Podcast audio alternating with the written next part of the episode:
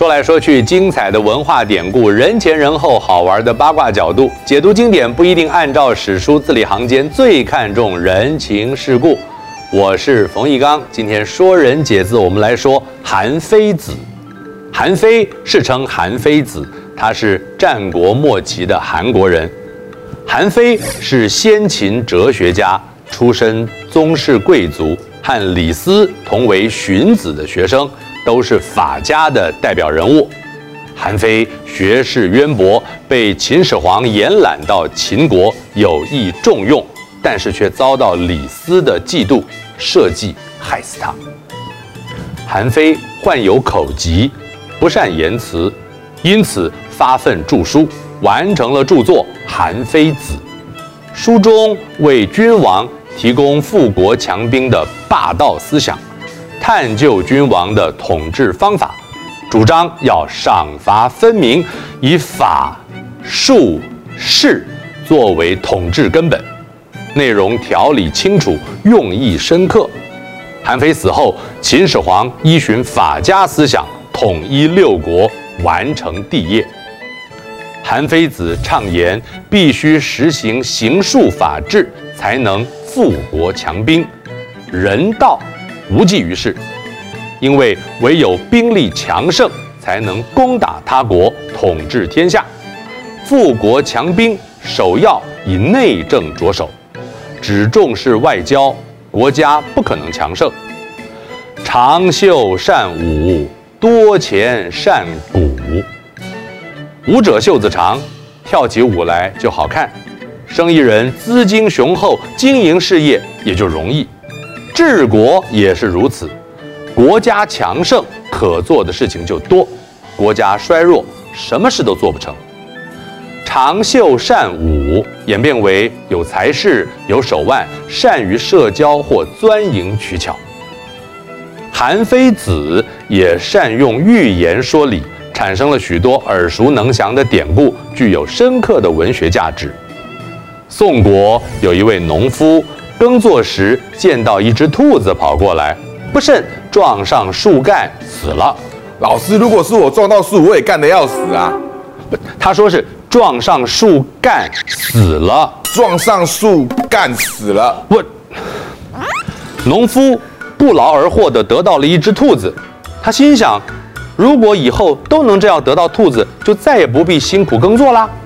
他就扔掉耕田的工具，天天守在树旁，等着兔子送上门来。但是此后再也没有等到兔子，反而成了全国的笑柄。用旧方法治国，就像是这个宋国人一样，徒劳无功。这就是守株待兔，比喻妄想，不劳而获，或等着目标自己送上门来。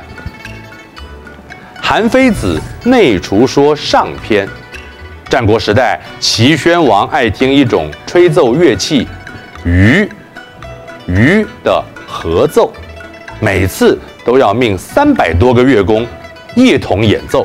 老师，三百多个一起吹，他受得了啊？吹奏乐器，哎，对，耳朵是有点受不了。南郭先生他不会吹鱼啊。每当众多乐工一起合奏的时候，南郭先生就混在数百人之中，有模有样的装作吹奏的样子，没有人就发现真相。他因此获得很好的待遇。齐宣王死后，齐闵王继位，哎，他就喜欢听独奏，乐工得要一个一个的轮流表演。